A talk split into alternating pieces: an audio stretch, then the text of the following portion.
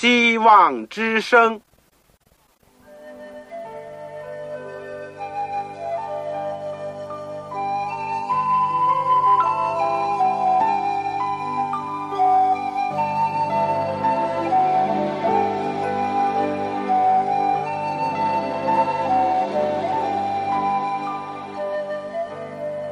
各位听众朋友，各位弟兄姐妹，欢迎您收听信徒培训这个节目。教会的兴旺，不单表现为人数众多，更要求教友的素质好。为了使教会真正达到人丁兴旺，有灵性健壮，希望之声特别为广大的信徒制作了信徒培训这个节目，满足主内同工同道的需要。信徒培训由黄牧师主讲，将有多种课程推出，欢迎弟兄姐妹们踊跃参加。下面我们就把节目时间交给黄牧师。各位亲爱的弟兄姐妹、组内的同工同道，以及收音机旁边的我们的听众朋友，你们好，我是旺朝。今天呢，我们在保罗的监狱书信研究里面。我们就开始要研究格罗西书了。今天我们的题目呢是上帝的福音和我们的祈求。我们的经文呢是在哥罗西书第一章第一到十一节。这个弟兄姐妹，让我们一起在学习之前做一个祷告。亲爱的天父，我们非常感谢你。尽管我们和弟兄姐妹分散在天各一方，但是我们都可以接着祷告，来到主的施恩座前。主啊，你是多么的爱我们！你非但留下圣经给我们，你更加来到这世界上，而且你也赐下圣灵给我们祷告的特权。我们可以借着圣灵的感动，同盟圣灵的引导，来到主的宝座前，一起敬拜你，一起感谢你，而且可以祈求你。在我们开始研究格罗西书的时候，愿主光照我们的心，让我们非常看到，在过去的时代有异端，来到了主再来之前。各地各方都有许许多多的异端诱导，使人要偏离正路，使人要忘记你救主耶稣基督。主啊，帮助我们，使我们能够擦亮我们属灵的眼睛，使我们看到你对我们的旨意，听见你对我们的呼召。我今天恳求主祝福我所有的同工同道，特别他们在艰难的环境。或者在各种的缺乏当中，他们还坚守主的名，还愿意努力的为主工作。主，你补助他们一切的缺少，也给他们有平安、有内心的释放和自由。求主也帮助那些第一次收听福音广播的朋友，能够明白你的话语。愿你真理的种子能够洒落在他们的心里，有一天能够发芽，能够开花，能够结果。谢谢你听我们这样的祷告和祈求，是奉主耶稣基督圣名，阿门。祷告是一个非常甜美的经历。我收到一些这个弟兄姐妹或者听众的来信，他说我们很喜欢能够在节目当中跟你一起祷告。我感觉到这也是一个福分，一个特权。尽管我们不能够相聚在一起，我们还是可以借着空中的电波，还是可以把我们的心能够借着祷告带到主的面前。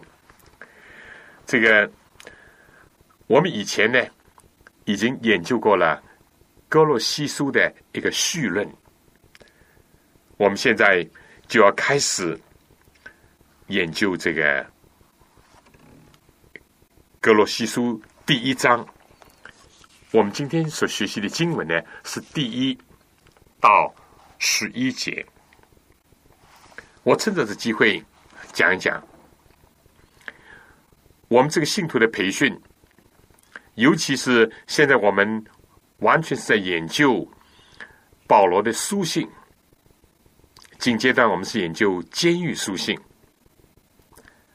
你手边必须要有本圣经，这样呢，非但是有助于你的听讲，事实上，在你学习完了以后，你可以更多的去查考圣经，思考其中的话语，以及得着上帝的光照。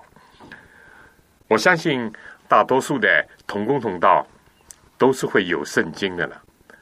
但如果万一你们当中有人还没有圣经，尤其是初次收听我们福音广播的听众朋友，你如果没有圣经，你非常需要一本圣经，而又找不到哪里去买的话，你写信给我，我很愿意帮助你，使你得到一本免费的圣经，供你更好的学习上帝的话语。我们一起能够为着这样的一种侍奉，我们放在祷告当中。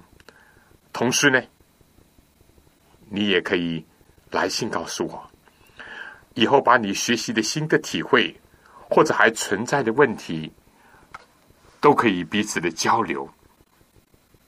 好的，那你就记下我的通讯地址：香港。邮政总信箱七千六百号，香港邮政总局信箱七千六百号，你就写“望潮收”，“望”就是希望的“望”，潮水的“潮”。我收到你来信，我会尽快的请童工为你免费的提供一本圣经。不过你要。写清楚你自己的姓名、回邮地址和邮编的号码，这样呢不至于失误或者是单眼的时日。所以一定要请你记得这样做。好了，我们说，既然已经学习了以弗所书，而且我们从中呢，包括我自己得到了很大的帮助。我们今天更加恳求上帝，再一次的接着监狱书信当中的另一封，就是哥洛西书，让我们领受到在灵性上以及生活上所需要的教导和亮光。我认为，尤其我们生活在这个世界的末了，有各种异端流行，但求主能够使我们高举真理。高举主耶稣基督，而且使我们能够顺服主耶稣基督，让我们在这个时代呢，能够都像明光照耀，带领更多人来救天赋。当然，在我们学习的时候，我们确实需要圣灵特别的恩典，引导我们进入真理。所以。我们现在，呃，在简单的温习一下，我们上一次从总论方面所讨论的问题。我们说，首先我们讨论了哥罗西的异端有哪些异端呢？以及保罗用以应付和击破这些异端的是什么呢？是基督学。或者说基督论，而哥罗西书呢，它的特色就是特别的讨论了基督论。哥洛西书的中心思想呢，就是高举耶稣基督的神性和他的人性。同时呢，我们讲到，在耶稣基督的神性和人性当中呢。他又为我们成就了什么？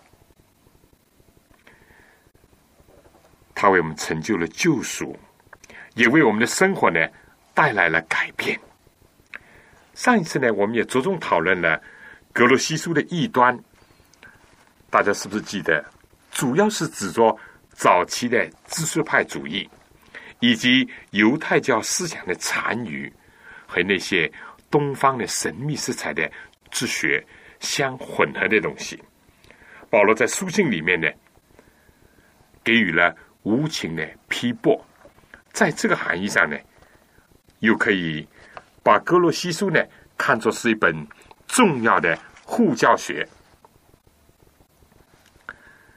好，我们现在呢就来看一看格罗西书的正文了。请大家打开手边的圣经，翻到新月保罗书信的格罗西书第一章第一到十四节。可以说，这是格罗西书的导言的部分，可以分作是第一、第二节呢，当然是问安，是很清楚的。而第三到第八节呢，是感谢；第九到十一节呢，这是一个祷告。请各位呢，这个拿着你手边的圣经，跟我首先先读第一到第二节。这里说：“奉上帝旨意，做基督耶稣使徒的保罗和兄弟提摩太。”写信给哥罗西的圣徒，在基督里有忠心的弟兄，愿恩惠平安从上帝我们的父归于你们。如果我们对比一下，就拿以前所学的以弗所书来讲，可以说是完全一样，只是加上了和兄弟提摩太这几个字。因为哥洛西的信徒呢，从来没有见过保罗，可能对保罗这个使徒的职分和权柄呢，也不一定太明了。所以保罗在这里说呢，他并不是拣选这个职分，而是他是被派遣的。因为我以前已经讲过，“使徒”这个字在原文 “apostolos”。就是奉差遣的意思，而且是按照上帝的旨意来做使徒的，这就充分的论证了他使徒的权柄，有助于格罗西的信徒呢接受他所传递的信息。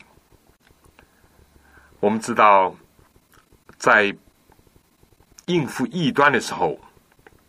如果我们有一个使徒的权柄，以及依据他的言论所发出的教训呢，就更为有利。同时，在这问答里面呢，他也提到了兄弟提莫泰，这是一个非常好的称呼。我自己感觉到，在教会里面以弟兄姐妹相称呢，是一个最合适、最亲切的称呼。同样的，保罗在这里呢，除了在必要的时候，有的时候呢，为了有利于圣公，才来表明他的权威。他在提出自己或者同工的时候呢，都是用一种最自然、最谦卑的方式。提摩太只是弟兄，虽然提摩太是他所引领归主的，以及用福音的真道所生的儿子。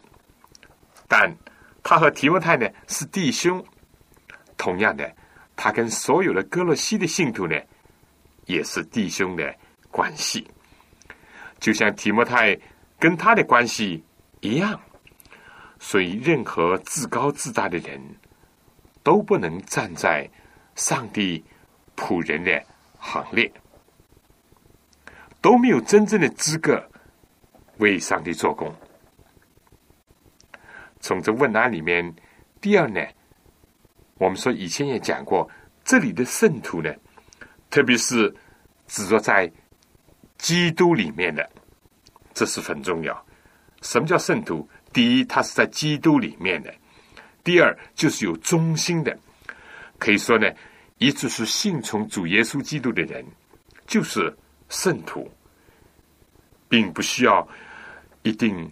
行什么天大的神迹，或者是完成了轰轰烈烈的壮举的人，才被有些教会追封为圣徒。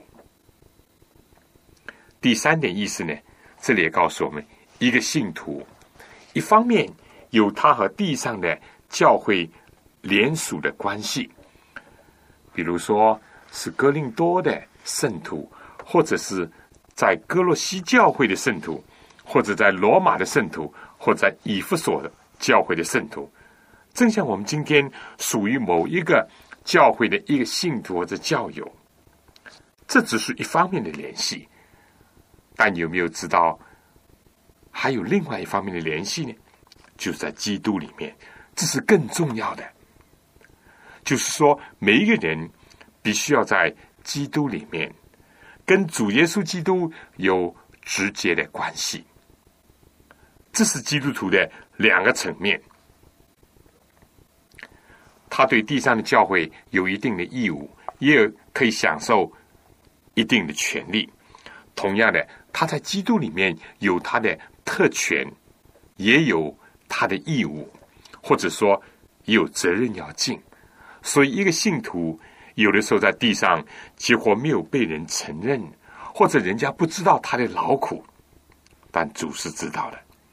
有的时候，地上的教会这个几乎是很小，或者是会众都是很穷的，但是另外他是跟。万军之主耶稣基督是连在一起的，所以世界上的教会的情况呢，我们说不能根本的影响他心灵之间和基督的一种相通的光景。我想这点认识是非常重要的。今天要注意到两点：一呢，就是有些人跟教会是有联络。真可以说是教会的朋友、教友、教友。教会有什么大的场合，或者是呃奋兴会啊，或者大的聚会，他一定会参加。甚至在平时，他也会出现。但是，其中有些人没有跟主耶稣基督这个教会的真正的主有联络，他只是。参加教会像一般的社交团体呀，或者是一般的组织那样，这是非常不够的。甚至于说，这是一个大的问题。但另外有的时候呢，也出现另外一种情况。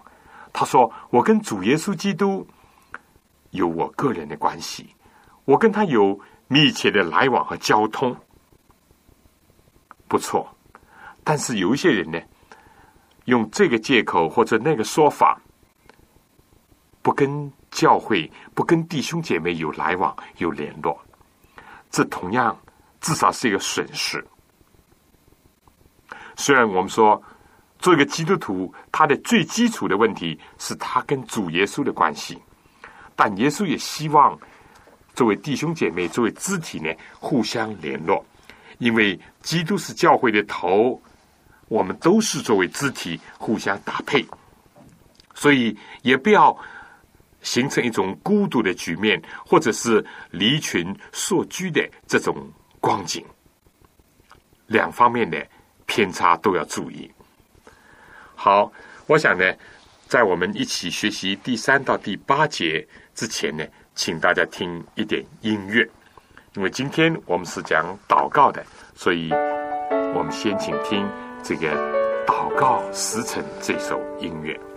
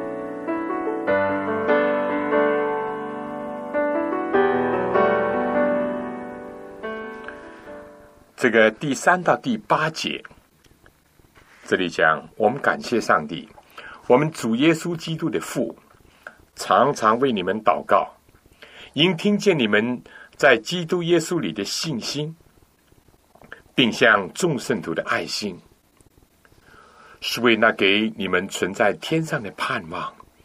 这盼望就是你们从前在福音真理的道上所听见的。这福音传到你们那里，也传到普天之下，并且结果增长，如同在你们中间。自从你们听见福音，真知道上帝恩惠的日子一样，正如你们从我们所亲爱、一同做仆人的。以巴佛所学的，他为我们做了基督忠心的指示，也把你们因圣灵所存的爱心告诉了我们。这一段讲到了保罗和哥罗西信徒之间的关系，是通过有一位叫以巴佛来做桥梁的，因为以巴佛。把这个哥罗西信徒的情况呢，告诉了保罗，特别是报告了他们的属灵上的光景，以及他们所有的信道的过程和由于真理所结出来的果子，就是对基督耶稣呢，他们是有信心的，对圣徒是有爱心的。保罗就为此呢。常常的为他们感恩，这个段落呢，也可以看作是保罗对哥罗西信徒感情的一种流露，以及他们之间一种感情的基础，同有一个信仰，而且对那些因着信仰有美好表现的信徒呢，他有一种快乐。欢愉和赞美的心情，也为以后保罗对他们的灵性上的进一步的发展和关怀呢，打下了一个基础。我想现在我们呢讨论一个问题：格罗西的信徒或者说是圣徒，他们在基督耶稣里有信心，而且呢，向众圣徒呢有爱心。是怎么来的呢？这些美好的花朵和果子是如何结出来的呢？这里讲是为那给你们存在天上的盼望。这里面似乎就提到了一个信、望、爱的问题。信心和盼望的关系是什么呢？爱心和盼望的关系。又如何呢？我们说有信心就会生出盼望来，但同样也可以说有盼望就会引发我们的信心。正因为有这个美好的盼望，所以今天呢，有很多人也同样的信主，同时这个盼望呢，也能够激励我们的爱。因为既然和其他圣徒一样的盼望同一位主。同一个国度，当然彼此之间的关系呢，就容易相亲相爱、互助互敬。那么这个盼望又是从哪儿来的呢？保罗说，这个盼望是从以前所听过的福音的真道上所来的，所以这不是世界上一般的盼望，这是由福音而来的。属灵的盼望，永恒的盼望，而这个福音又怎么能够传到哥罗西呢？正像传到普天下去呢？当然是有人在那儿现身传扬上主的福音，而且不单单是有人现身传扬福音，也是实际上在做教导的工作。比如，以巴佛，哥罗西人就是从以巴佛学习的，所以这也正符合主耶稣基督升天之前所给门徒的一个大使命。所以你们要往普天下去，传福音给万民听。凡我所吩咐你们的，都教训他们遵守。我就常与你们同在了，直到世界的末了。所以很清楚的，今天要结出属灵的果子来，哪怕是信心也好，爱心也好，他必须要有盼望。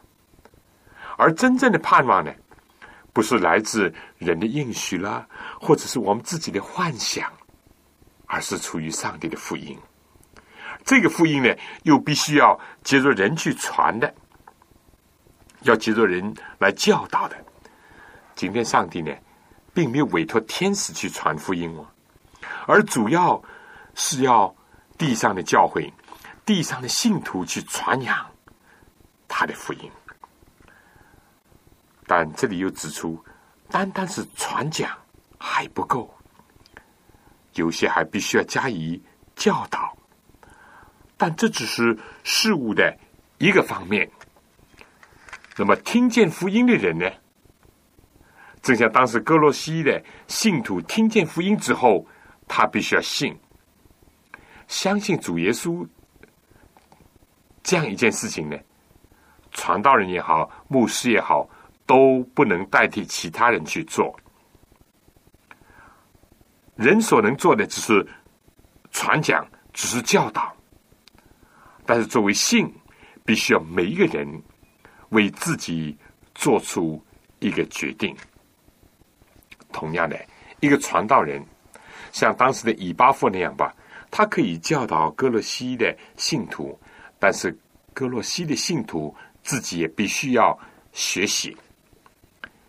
既要有人教，但也要有人学。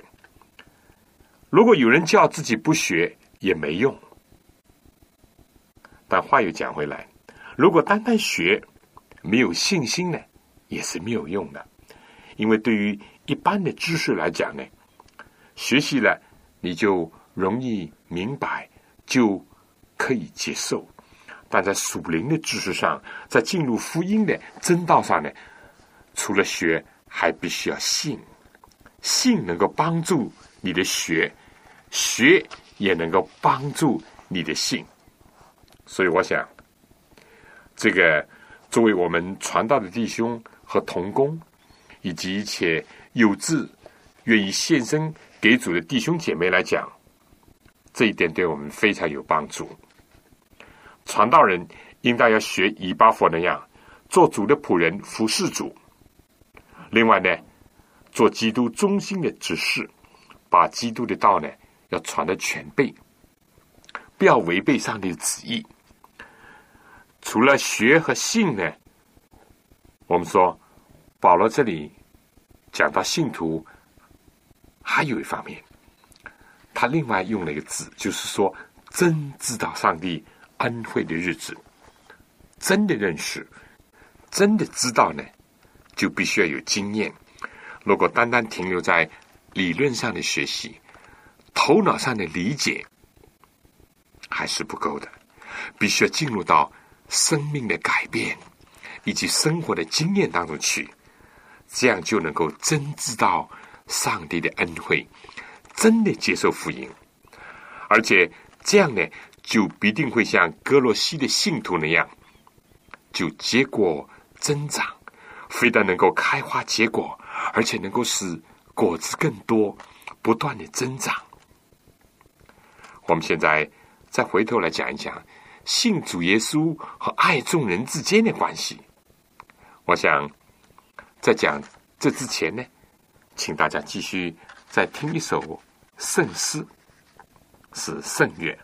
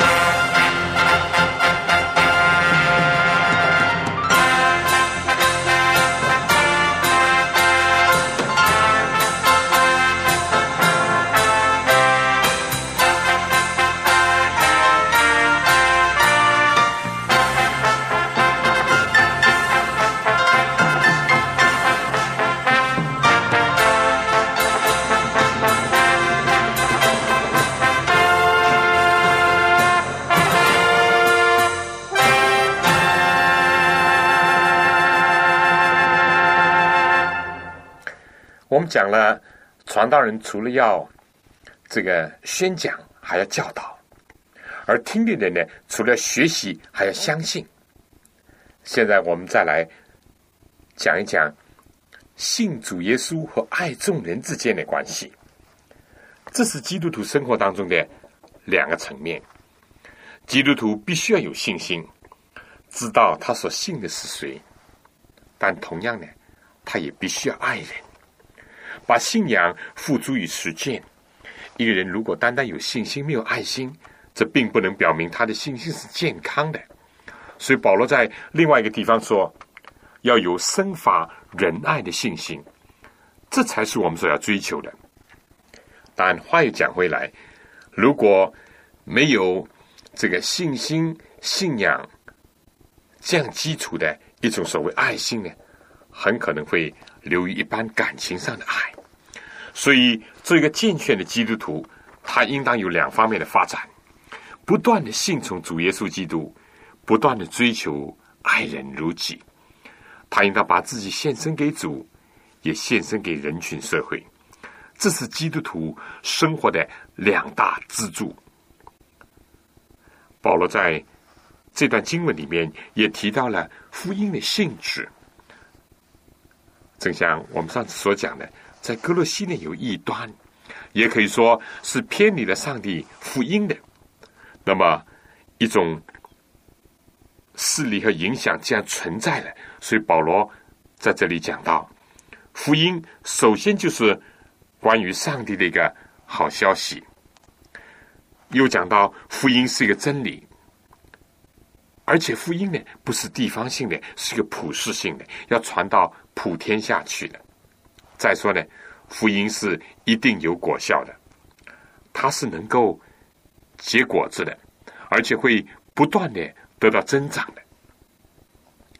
这个福音是把上帝的恩典，或者说是恩惠呢。告诉了我们，福音也能够改变人，使得从前是怀疑不信的，变成有信心的；使得从前是嫉妒的、仇恨的、刻薄的，变成有爱心的。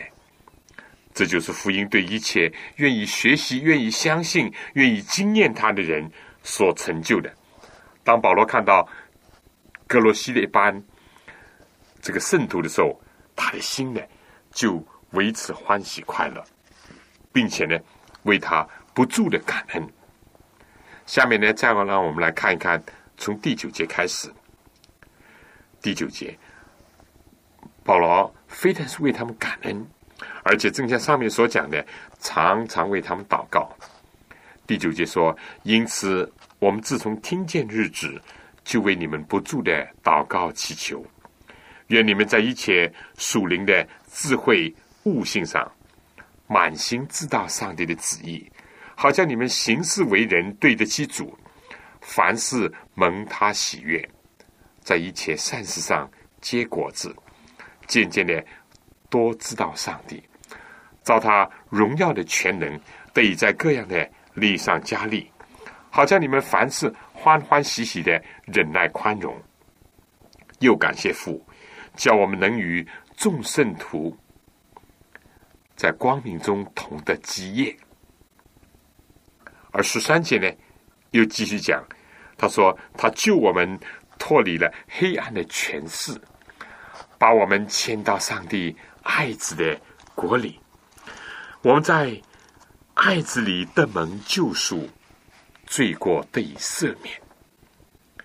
我想从第九到第十一节呢，是讲到引发保罗。不断的为他们祷告的一个动机，以及他为他们代求的内容。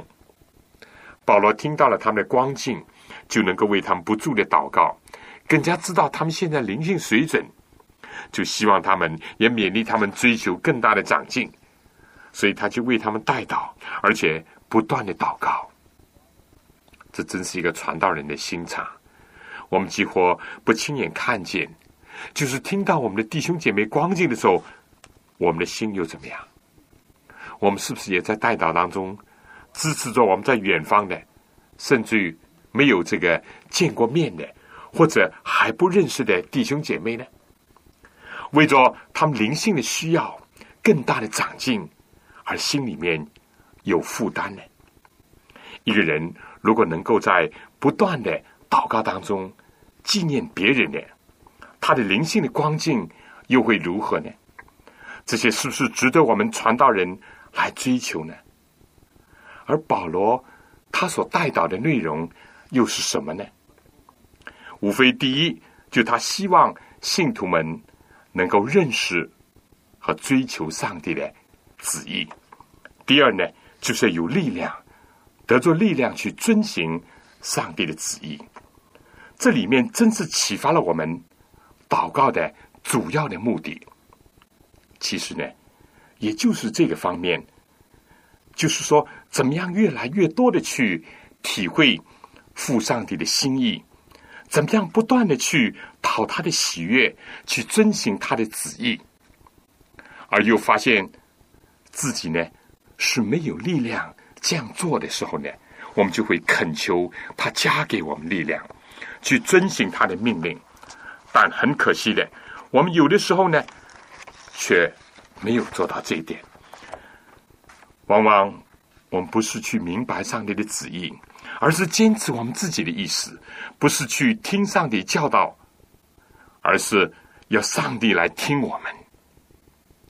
我们有的时候甚至要求上帝改变他的意思，却没有像主耶稣那样所说的：“愿你的旨意成就。”不论对我们自己的想法、对我们的感情、对我们的计划有多大的冲击，弟兄姐妹同工同道，我们应当谦卑，不断的寻求上帝的旨意。而这里面，特别是提到了在一切属灵的智慧悟性上，满心知道上帝的旨意。我们有的时候。根据世界上的智慧，根据我们自己的小聪明，想决定一件事情或者计划一件事情，无非是呈报上帝，要求他批准，甚至于有的时候我们要强迫通过。但这里面告诉我们，应当要在一切属灵的智慧和悟性上，满心的知道上帝的旨意。格罗西的信徒不是受到知识派主义的影响吗？他们所推崇的是一种从异教而来的神秘的智慧，他们所高举的是一种人的悟性。他们不是自夸，认为自己最有这些知识，最能够明白上帝的旨意。就是说，我们对上帝是根本不能了解的，一会儿这样，一会儿那样。或者认为自己都了解上帝，或者呢，就说上帝是我们根本不了解的。保罗在这里呢，完全不赞同这样的事情。追求上帝旨意的目的，那么到底又是什么呢？难道为了明白而明白，为了晓得而晓得吗？不是的。这里说，好叫你们行事为人对得起主，凡事蒙他喜悦。在这一切的善事上结果子，我们多少时候错了，因为我们不晓得上帝旨意，不明白圣经，所以我们寻求上帝旨意，就是要为了要遵行上帝旨意。如果不是为了遵行上帝旨意，就不如不寻求上帝旨意。所以，到底是知易行难呢，还是知难？行易呢？我想在我们继续讲解之前，请大家先听一点音乐，就更近我主，我们就更加的靠近主，我们才会明白他的旨意。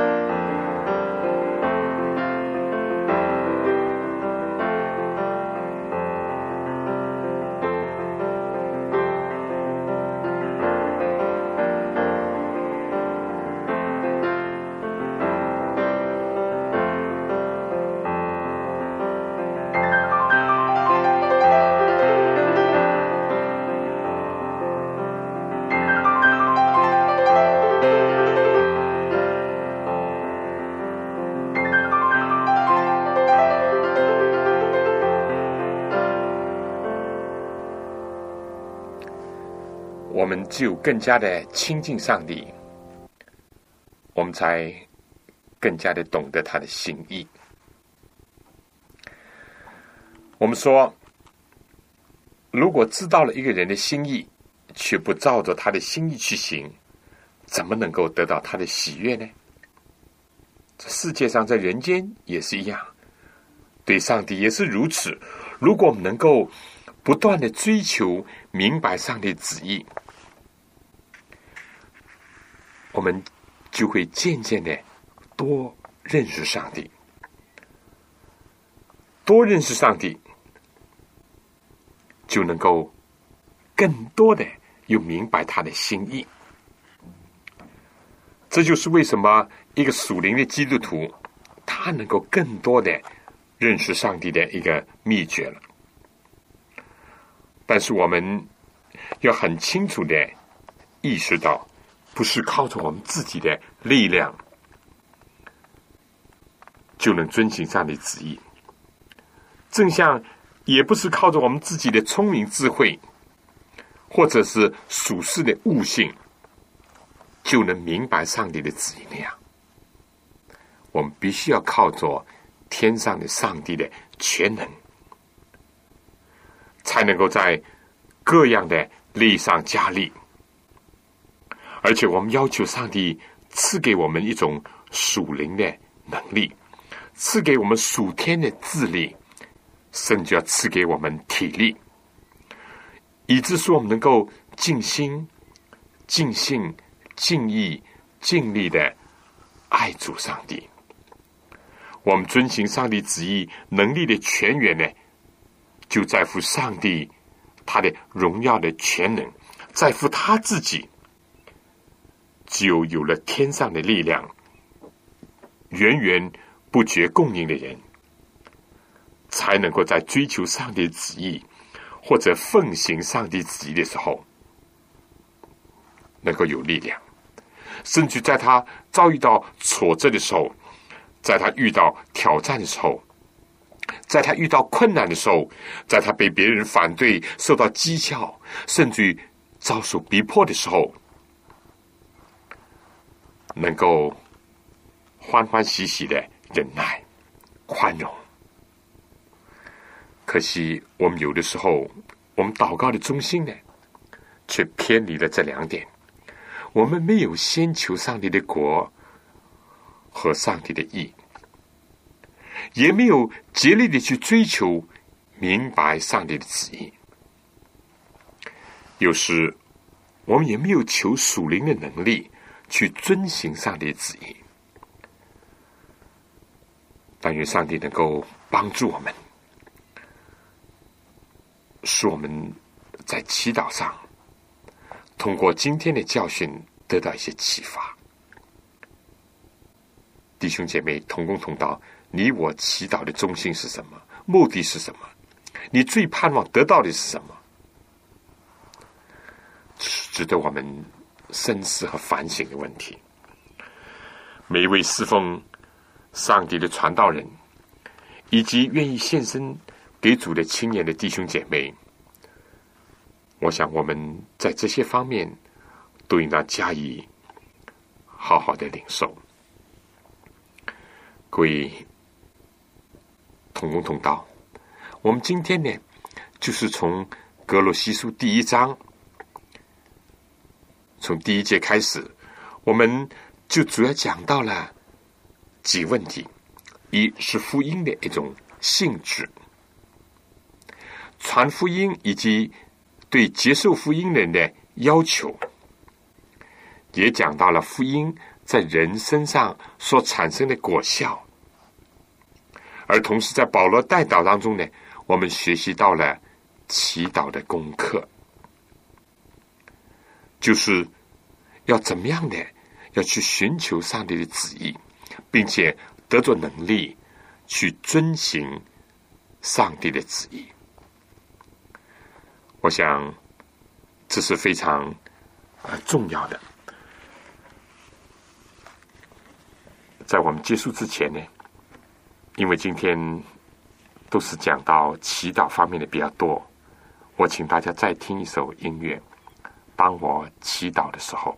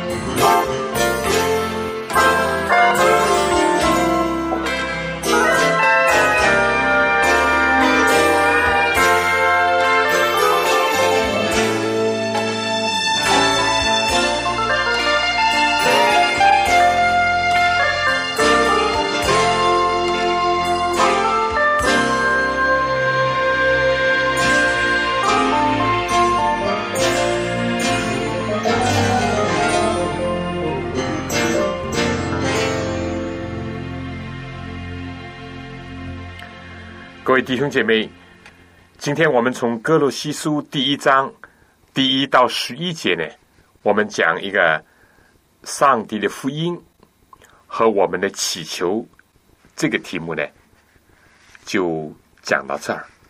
下次我们就要从第一章十二节开始，就讲到教义的部分了，特别是讲到基督学、基督论。